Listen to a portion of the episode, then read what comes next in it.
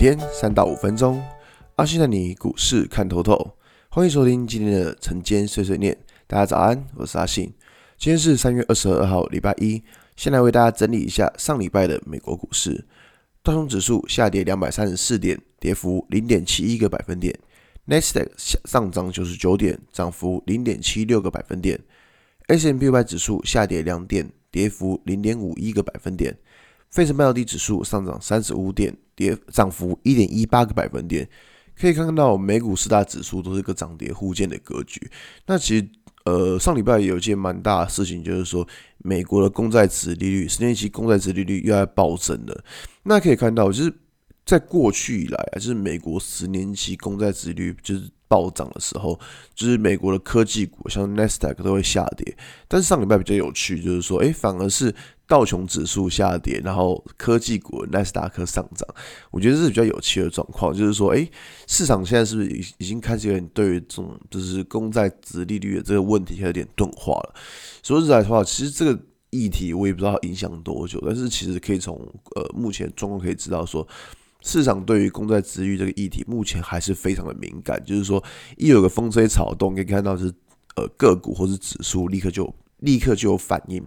那么回到台股来看哦，上礼拜台股其实诶、也是有一点糟糕。怎么说呢？之前有讲到，就是那个在二月二十五号那个缺口一六三二二那边，我就说过那边那个位置就是一个压力点。那你可以看到，就是过去呃过去几天以来，其实。指数一直接近压力就被打下来，接近压力被打下来，像是这一种就是一直接近压力被打下来的情况，其实说实在话就不是这么的漂亮，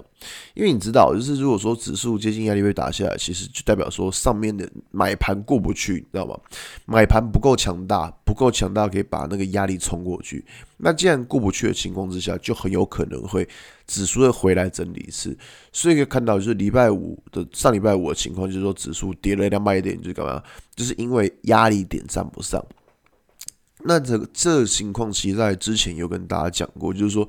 当指数在面临压力点的时候，其实你要稍微的，就是呃停看停一点，就是说你不要说是啊看指数在压力，然后去赌它会不会过，不用，因为其实我们在操作过程应该是等到过了之后，你再来放大资金。那像是这种一直接近压力点而不过的情况之下，你要反反而你要留意自己就是操作，就是诶资金可能要稍微缩一下，这样子会比较安全一点。那现在好，礼拜五它出现了一个就是新的跳空缺口，这个缺口的压力是在一六二六四这个位置，可以看到现在这个位置又是一个新的压力点，也就是说，如果指数要转强的话，就是先站上这个位置再说，尤其是现在你看到连五日均线都站不上。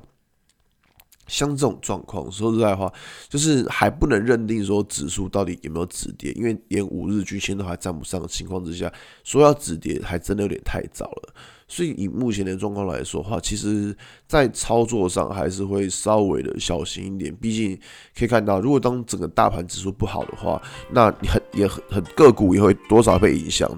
那这个就是我们在操作可能要留意的地方。